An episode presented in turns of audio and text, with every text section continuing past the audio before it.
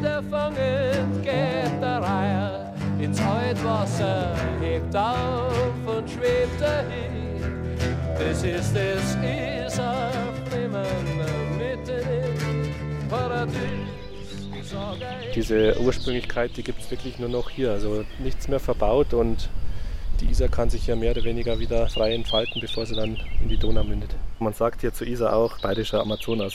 Hier haben wir wirklich noch ein unverbautes Delta. Das ist eigentlich einmalig in Europa. Und dementsprechend finden wir hier auch noch unheimlich viele Tierarten, Pflanzenarten, Libellenfauna, Amphibienarten. Aus der Vogelperspektive erinnert das Mündungsdelta der Isar unwillkürlich an den Amazonas. Ein weit verzweigtes Geflecht von Wasseradern durchzieht die Auenwälder und Wiesen in hunderten Schattierungen von Grün. Aus der Ferne betrachtet ein Bild, das durchaus einem undurchdringlichen Dschungel gleicht. Und auch die sanft geschwungene S-Linie, die der Hauptarm der Isar auf seinen letzten Kilometern gelassen in die Landschaft zeichnet, erinnert an den großen Bruder Amazonas. An ihrem Oberlauf, oberhalb des Silfensteinspeichers, ist die Isar noch ein Wildbach, der sich teils brachial seinen Weg bricht. Jetzt beinahe ein Strom. Einer der wenigen Alpenflüsse mit weitgehend naturnahen Abschnitten. Zwischen München und dem Mündungsdelta jedoch hat der Mensch in den letzten Jahrhunderten stark in den Flusslauf eingegriffen. Die Gründe dafür kennt Thomas Schoger, Gebietsbetreuer vom Infohaus Isarmündung, mit dem wir an einem sonnigen Frühlingstag durch die Auen wandern. Durch die technische Revolution Dämme zu bauen, nicht nur in Handarbeit, sondern auch mit Maschinen. Die Isar hat ja den alten Namen die Reißende, also die hat wirklich viel auch Verderben gebracht den Ureinwohnern oder den Leuten, die immer versucht haben, hier möglichst wassernah zu siedeln. Es war natürlich irgendwann Regulierungen nötig, Dämme zu fassen, um einfach das Hinterland und dann auch ausbauen zu können, beziehungsweise landwirtschaftlich nutzen zu können. Das Isarmündungsgebiet ist von derlei Maßnahmen weitgehend verschont geblieben. Hier hat der Fluss noch den Raum, sich auszubreiten, ruhig dahin zu fließen, auch mal über die Ufer zu treten und den Boden für eine artenreiche Auenlandschaft zu bereiten. Ruhig dahinfließen, strömen, Ah, vorbei, die wilde Zeit im Karwendelgebirg, die in der Sonne glänzenden Wirbel, die Purzelbäume über scharfkantigen Stein. Vielleicht bin ich doch ein bisschen alt geworden. Nur noch Erinnerung, die Tage, an denen einst der Karl Valentin und die Münchner auf mein lang ersehntes Eintreffen gewartet haben, um endlich meine Gründung zu feiern. Auf der damaligen Praterinsel standen schon Böller salutbereit, die kleinen Häuser und Herbergen waren schon den ganzen Tag illuminiert in den Münchner Stadtfarben, und tausende gelb und schwarze Flämmchen leuchteten in den sonnigen Tag hinein. Punkt vier Uhr sollte der grüne Fluss eintreffen, aber es wurde später und später, und kein Tropfen Isar war zu sehen. Es wurden sofort Extrablätter verteilt mit der Inschrift Isar noch nicht eingetroffen, eine Stunde Verspätung. Was für eine Gaudi! Ich, der quirlige, reißende Fluss und der Valentin, der Querdenker. Aber bin halt kein Wildfang mehr. Bin jetzt Nährende geworden. Auch gut. Mutter für Weiden und Schmetterlinge. Heute planschen sogar ganze Biberfamilien auf meinen Wogen. Aber mich stört das Nagertreiben nicht weiter. Im Gegenteil. Hier ist natürlich der ideale Biberlebensraum. Wir haben hier überall Wasserlebensräume, viele Weichhölzer. Er muss nicht weit laufen, um seine abgenagten Äste dann weiter zu transportieren. Das macht er eben am liebsten im Wasser, wo er sich erst eine Wasserfläche schafft. Der Biber ist eins der wenigen Tiere, das selbst aktiv seinen Lebensraum und dadurch auch den vieler anderer Arten mitgestalten kann. Aus einer ehemals geschlossenen Waldlandschaft entstanden so im Isarmündungsgebiet zahlreiche offene Seen und Feuchtwiesen. Neue Lebensräume für viele Tierarten wie Libellen, Amphibien, Käfer, Reptilien oder äußerst seltene Vogelarten. Und keins dieser Tiere muss sich vor ihm fürchten, denn der Biber ist ein ausschließlicher Vegetarier.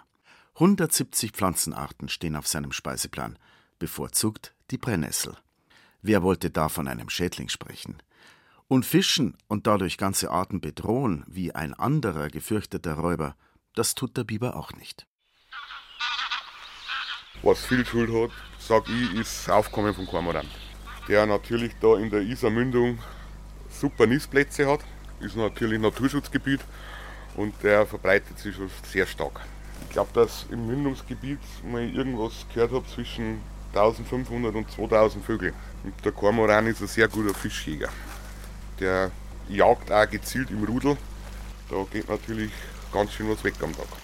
Der Mario Hock ist der erste Wasserwart des Plattlinger Fischereivereins und somit auch für den Fischbesatz im Mündungsgebiet verantwortlich. Er weiß, was fehlt im Unterlauf der Isar. Vor allem Weißfisch sind sehr stark zurückgegangen. Dann Edelfisch wie Huchen ist auch sehr wenig geworden. Es gibt die noch vereinzelt bei uns in der Isar. Ganz selten hat man mal wieder einen Fang im Fangbuch. Also in der Isar, wir haben Nasen, Barben, Hecht, Zander, Waller, hin und wieder auch noch Bachforelle.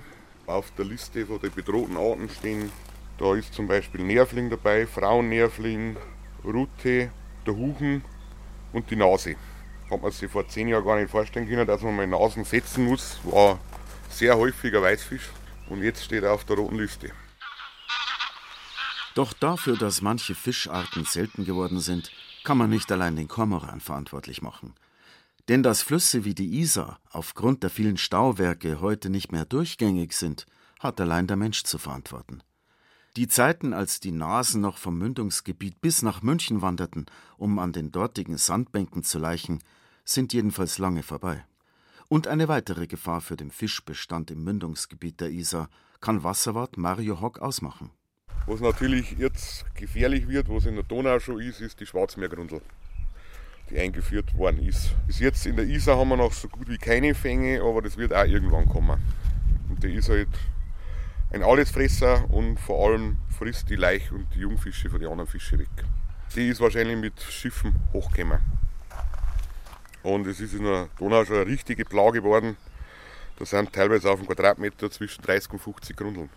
Dann kann man sich natürlich vorstellen, wenn da irgendwo ein anderer Fisch leicht, die fallen drüber her, da bleibt nichts übrig. Wandern, einwandern, heimisch werden. Ewiger Kreislauf. Was für ein Spektakel war das einmal, die Laichwanderung der Nasen im Frühling, im April, im Mai. Tausende sind früher aufwärts gezogen zwischen Blattling und Wolfratshausen. Heute gelingt das nicht mehr. Die Stauwehre. Die Laichplätze, flache Kiesbänke, über die mein Wasser hinströmt, schnell und luftig, sind selten geworden. Aber immer noch gilt, aus dem Wasser kommt alles, Leben, Veränderung. Ohne Wasser kein Leben. Und alles Leben begleitet das Wasser. Auch die Vögel sind wie das Wasser, wie ich. Unstet, immer auf Reisen, immer bereit zu verschwinden, wieder aufzutauchen, wieder zurückzufinden an den Ursprung. Alles eine Quelle. Der Regen, das Meer, meine Flussbrüder, die Donau, der Amazonas. Hört ihr? Der Frühling. Das Konzert beginnt. Wir hören jetzt im Hintergrund den Zilpzalp. Der Ruf ist wirklich, wenn man Zilpzalp, Zilpzalp, Zilpzalp nachmacht, jetzt hört man ihn. Also ein recht unscheinbarer kleiner Vogel, der gerne in Weidengebüschen unterwegs ist, gräulich gefärbt ist und der auch noch einen ähnlich ausschauenden Verwandten hat, den äh, Fittis-Laubsänger den man fast mit einem Buchfink verwechseln kann. Also momentan hören wir den Zipzap da hinten. Ansonsten sind links das ganz bekannte Rotkehlchen. Und auf das Blaukehlchen müssen wir noch warten, das kommt erst aus Afrika zurück, Anfang April. Sind wir noch zu früh im Jahr. Pirole, die hier auch erst Ende April, Anfang Mai eintreffen, die fliegen zum Teil bis Madagaskar.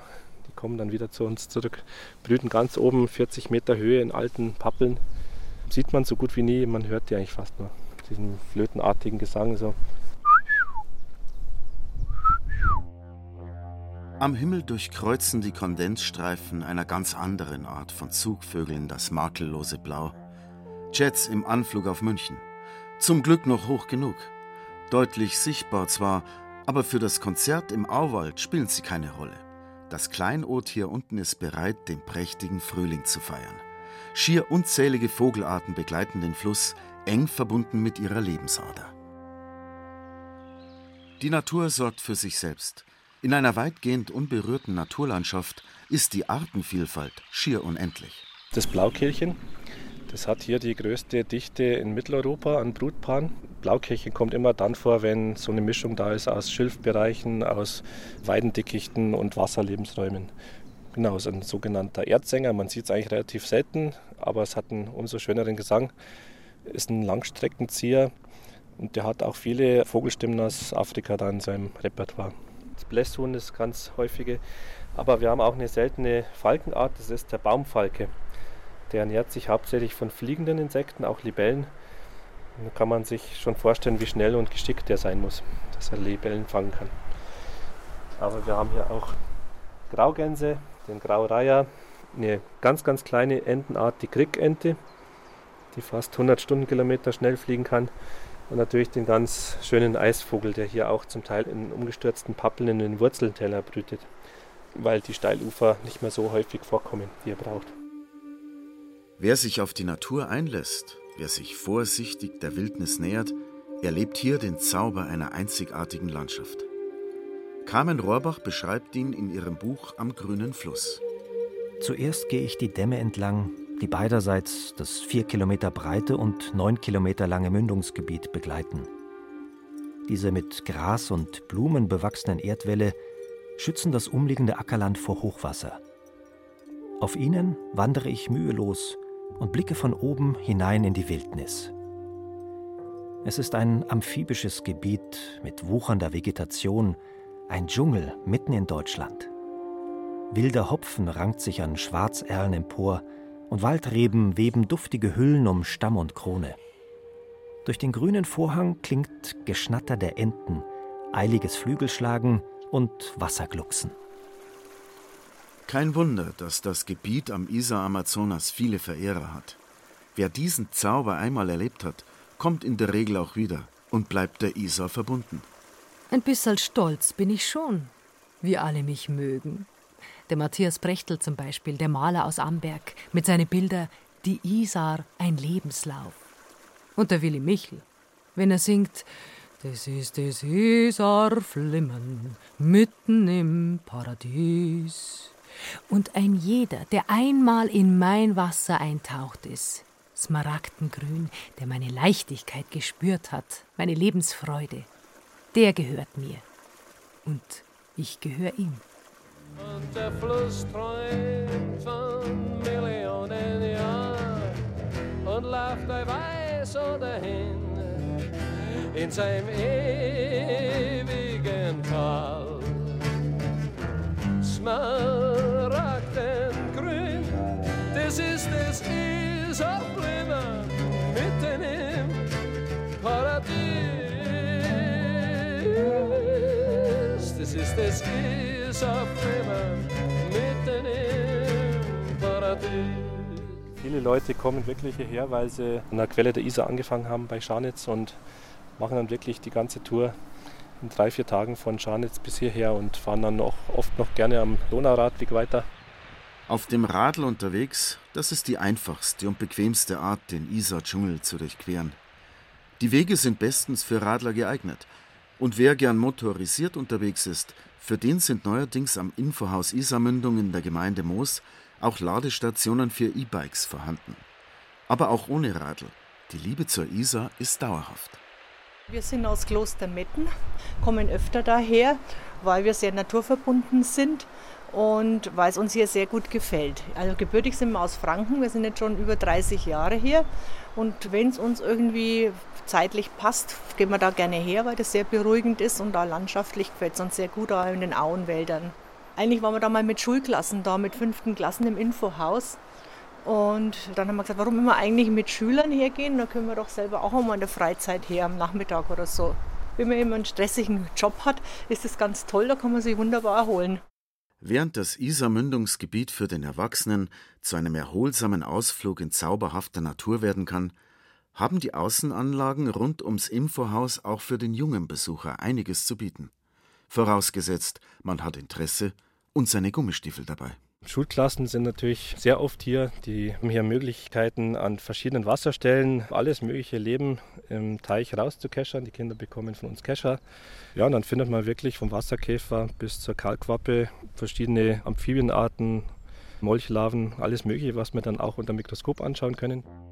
Staudenlein, Wanzenknabenkraut, grauscheidiges Federgras, Hundswurz, Knoblauchgamander oder Gottesgnadenkraut.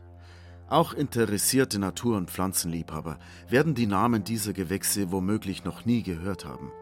Doch wer die Auwälder, die Streu- und Magerwiesen des bayerischen Amazonas durchstreift, wird mit etwas Glück dabei diese Raritäten antreffen können. Und noch viele weitere Seltenheiten, die nur durch Schutzmaßnahmen vom Aussterben gerettet werden konnten.